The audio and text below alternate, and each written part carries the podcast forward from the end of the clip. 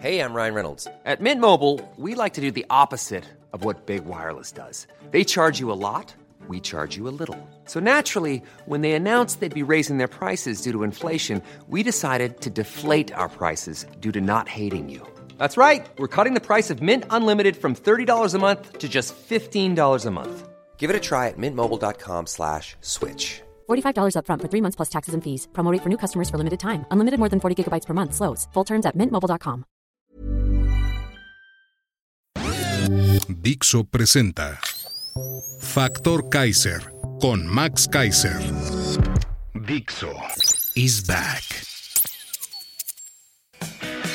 Una nueva manera de acercarse a la realidad y de buscar la verdad. Información trascendente. Factor de cambio. Factor Kaiser. Tema número uno. La asquerosa lavadora del Partido Verde. Tema número dos. Pamela Cerdeira trae patinando al gobierno. Tema número tres. Es ilegal hacer campaña hoy. Punto. Estos son los tres temas que vamos a analizar el día de hoy en el episodio número 68 de Factor Kaiser. Yo soy Max Kaiser y te invito a ver este episodio que es muy importante porque sintetiza y junta tres temas que nos hablan de la farsa que ha sido en este gobierno, el combate a la corrupción, a la impunidad, al abuso del poder. Al parecer, nos está empezando a quedar clarísimo a todos que lo único que les molestaba de la corrupción y del abuso de poder era no beneficiarse de estos. Acompáñame a ver estos tres temas. Tema número uno, la asquerosa lavadora del Partido Verde. El día de hoy, la organización Mexicanos contra la Corrupción y la Impunidad reveló una importante investigación sobre una asquerosa trama de corrupción del Partido Verde, el aliado de Morena, y uno de los personajes consentidos del presidente, el prominente líder y mercenario del Partido Verde, Manuel Velasco. Velasco, quien aspira a la candidatura presidencial de 2024 con Morena, encabezó en Chiapas un gobierno caracterizado por multimillonarios desvíos al estilo de la estafa maestra, documentado por varias autoridades. Nuevos documentos obtenidos por Mexicanos contra la Corrupción revelan más presuntos desfalcos que suman 2.400 millones de pesos y la triangulación de fondos públicos a un operador político acusado de comprar votos en una elección, lo cual fue documentado en un bonito video.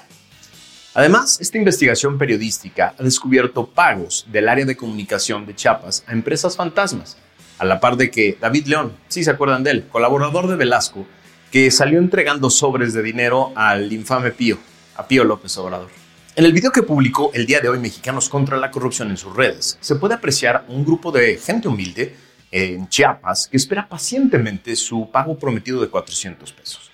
El pagador un hombre de mediana edad, señalado como operador del Partido Verde, pasa lista a la gente reunida en una modesta vivienda de un municipio de Mezcalapa, ubicado en los límites de Chiapas y Veracruz. Uno a uno va llamando a pagarles. Usted puede conseguir 100 pesos para darle 500, le dice a una mujer. No, responde ella. A ver, entonces Jenny, ¿y quién más? Dice él mientras con una mano hace anotaciones en una libreta y la otra sostiene un fajo de billetes. Hugo, contesta la mujer. El hombre cuenta los billetes y estira la mano para hacer el doble pago. De inmediato sigue con su pase de lista. A ver, Enriqueta. Ellos son tres, responde la voz de otra mujer. ¿Ustedes son tres? A ver, dice el pagador y vuelve a su tarea de anotar, contar el dinero y entregar. Sí, todo esto está en video. Esta escena corresponde a un video que fue entregado al Instituto de Elecciones de Chiapas como prueba de una denuncia de compra de votos en favor del Partido Verde en aquella entidad. El personaje que aparece en el video acusado de pagar 400 pesos por voto se llama Gustavo González Romo y es el accionista principal de Distribuidora Comercial y de Servicios DCSE SADCB, una empresa fantasma que recibió transferencias por más de 5 millones de pesos del gobierno de Chiapas unos días antes de que se realizara la elección en aquella entidad. La cadenita, perfectamente documentada esto ocurrió en 2015, cuando en Chiapas era gobernador Manuel Velasco, senador de la República con licencia, y que el pasado 27 de mayo fue destapado como una de las corcholatas del partido Morena. Sí, de ese partido. El gobierno de Velasco no solo transfirió fondos públicos a un aparato de compra de votos. En 2015, cuando hubo doble elección en Chiapas, pagó más de 150 millones de pesos a siete empresas fantasmas, incluidas las dos en la estafa maestra. La mayor trama de corrupción del sexenio de Peña Nieto. De hecho, el personaje acusado de compra de votos también estuvo involucrado en diferentes esquemas de esta operación llamada la estafa maestra con otra empresa llamada Terrenos, Casas y Desempeños, utilizada para dispersar fondos públicos federales. Los pagos que el gobierno de Velasco hizo a las empresas fantasma en los días previos a la elección del 2015 se derivaron de contratos de comunicación y difusión, área en la que colaboraba el famosísimo David León, el de los sobres amarillos con Pío. El personaje que en mayo pasado fue revelado por diferentes medios de comunicación como el gran operador de Velasco, cuando entregaba dinero para apoyar el movimiento político del hoy presidente Andrés López, tal como lo reveló Latinos en agosto del 2020. David León ha sido un cercano colaborador de Velasco desde la primera vez que este fue senador. Al asumir la gubernatura, colaboró como su consultor de comunicación León ha dicho que su manera de apoyar al movimiento fue recolectar recursos entre conocidos. Sí, sobres amarillos. Pero nunca precisó el origen del dinero que le entregó a Pío. Ahora se sabe que las reuniones entre Pío y León para la entrega del dinero coinciden en fechas con el desvío de fondos del área de comunicación del gobierno de Velasco a las empresas fantasmas antes mencionadas.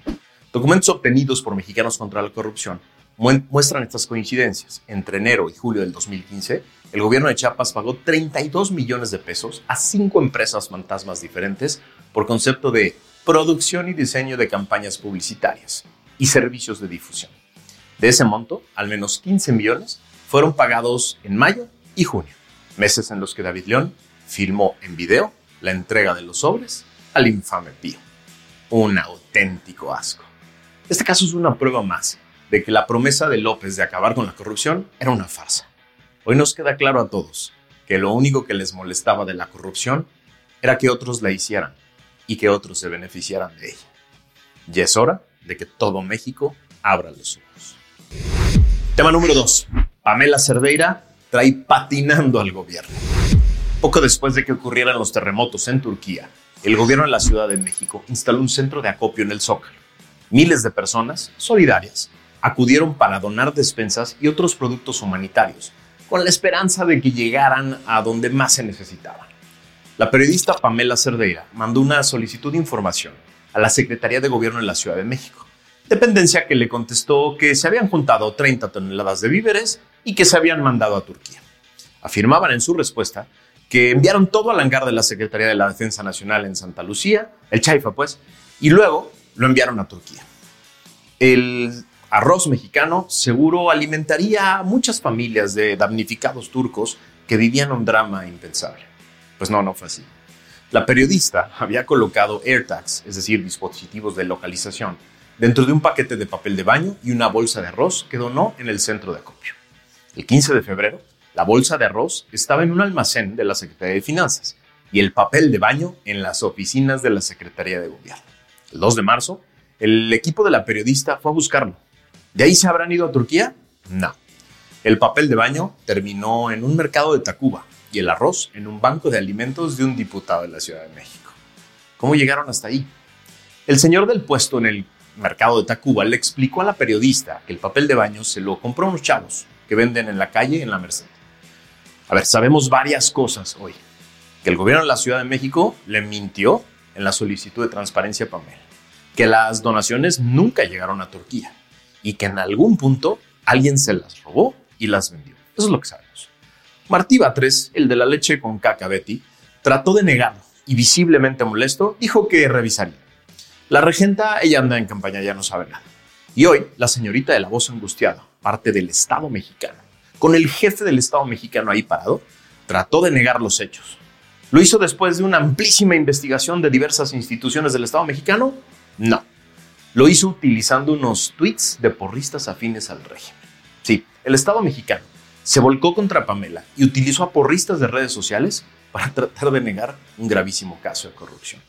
Pero no es la primera vez que le roban a los damnificados y a quienes aportan algo a una buena causa.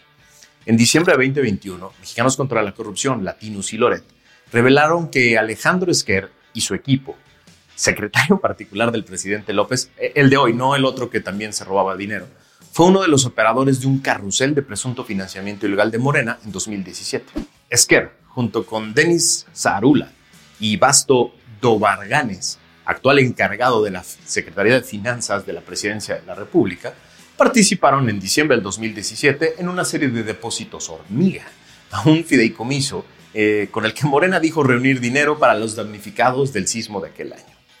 Aunque ese dinero fue a dar parcialmente a candidatos, legisladores, operadores electorales de Morena. En videos, en Poder de Mexicanos contra la Corrupción y Latinos, constaba que el 28 de diciembre del 2017, Esquer y Saraula, junto con otras cuatro personas, realizaron 28 depósitos por un monto idéntico de 50 mil pesos en un lapso de apenas 20 minutos en la sucursal San Ángel del Banco Afirme, hasta sumar 1.400.000 pesos en efectivo. Se formaban en la fila, hacían un depósito y casi de inmediato se volvían a formar. Un carrusel. Esta maniobra se replicó en sucursales bancarias por un monto de 44 millones de pesos. El INE determinó que el fideicomiso operó de manera ilegal, ante lo cual multó a Morena con 197 millones de pesos, por este mecanismo que catalogó de financiamiento paralelo del partido, y dio vista de su investigación a la Fiscalía Especializada para la Atención de Delitos Electorales, la famosa FEPA de que no hace ni madre, a la Subprocuraduría Especializada en Investigación de Delitos Federales, de la entonces PGR, al Sistema de Administración Tributaria del SAT y a la Comisión Nacional Bancaria de Valores, que obvio no hicieron absolutamente nada, como no harán nada después de esta brillante investigación periodística de Pamela Cerdeira. Pero no se preocupen, señores. Aquí les estamos guardando todos sus casos de corrupción y todos sus abusos para completarlos y redondearlos cuando se acabe el invierno populista, cuando haya autoridades de verdad con la convicción real de combatir contra la corrupción. Aquí estamos guardando cada uno de estos casos, porque sí, sí los vamos a completar. Tema número 3. Es ilegal hacer campañas hoy. Punto. A ver, el exconsejero Ciro Murayama, así como varios expertos reales en materia electoral, llevan varios días explicando en sus redes sociales que la farsa del proceso interno lanzado por Morena, que no es otra cosa que una cortina de humo sobre el dedazo de una sola persona, es absolutamente ilegal. El artículo 226 de la Ley General de Instituciones y Procedimientos Electorales, la famosa LEGIPE, establece en su numeral 1, leo, los procesos internos para la selección de candidatos a cargos de elección popular son el conjunto de actividades que realizan los partidos políticos y los aspirantes a dichos cargos, de conformidad con lo establecido en esta ley, en los estatutos, reglamentos, acuerdos y demás disposiciones de carácter general que aprueben los órganos de dirección de cada partido. Déjenme hago énfasis en de conformidad con lo establecido en la ley, en los estatutos y reglamentos. Es decir, no pueden hacerlo cuando quieran y como quieran.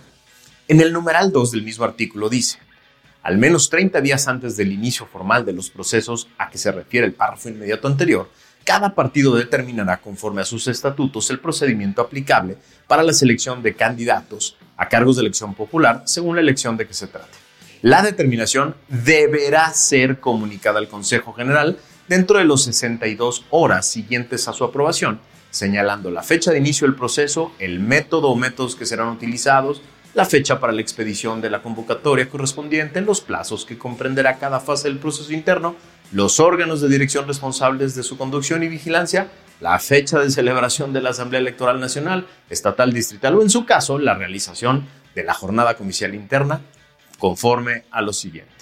Es decir, esto quiere decir que el INE debe ser avisado para revisar el procedimiento y poder vigilarlo de cerca.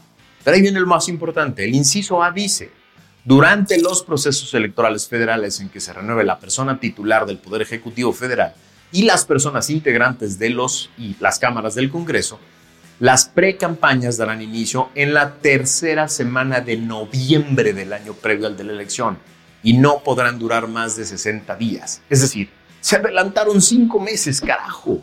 No hay otra interpretación, no hay pretexto, no hay lagunas legales, hay una violación burda y clara de la ley electoral que ensucia la contienda, que genera inequidad y que vulnera la legitimidad de lo que se decida. No podemos acostumbrarnos a esto. A ver, conmino a todos los medios de comunicación y comunicadores de este país a decir el ilegal proceso interno de Morena antes de cada nota que pretendan describir lo que sucede en este absurdo y, e ilegal procedimiento. De lo contrario, se vuelven ustedes normalizadores, partícipes de la ilegalidad. Todos aquellos comunicadores y medios que dicen estar en favor de la ley, que dicen que es absurdo esa frase de cierta persona que dice, no me vengan con el cuento de que la ley es la ley, cuando hablan de este proceso como si fuera un proceso normal y no le aclaran a sus lectores, a sus televidentes o a sus radioescuchas que se trata de un proceso ilegal, lo están normalizando permanentemente. Más les vale acostumbrarse a empezar a ser comunicadores que le dicen a la gente la verdad y no se someten a los tiempos, a las formas y a los métodos ilegales de un presidente y de un partido que quieren acostumbrarnos al cochinero, a la desorganización, a la ilegalidad, al abuso de poder. No podemos acostumbrarnos, no debemos acostumbrarnos a esto. Es realmente grave que el mismo presidente esté violando abiertamente la ley y todo el mundo diga, bueno, ni modo, vamos a adaptarnos, vamos a acelerar los procesos todo mundo y vamos a adaptarnos. No podemos hacer eso. Si empezamos a hacer eso, entonces de verdad la ley no es la ley. Te pido que me ayudes a compartir esto por todos lados, que todo México se entere de lo que está sucediendo y de lo grave que pueden ser estos tres temas combinados entre sí si nos acostumbramos, si no exigimos justicia en los tres temas que relatamos el día de hoy. Suscríbete aquí abajo y pídele a otras personas que lo hagan para que todos nos convirtamos en factor de cambio y esta comunidad de personas enteradas que exigen cuentas crezca y crezca y crezca cada vez para que pronto recobremos el camino de la democracia. Muchas gracias por haberme acompañado. Nos vemos la que sigue.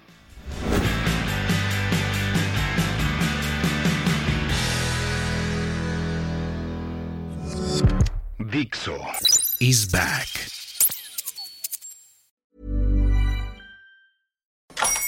Hola, buenos días, mi pana.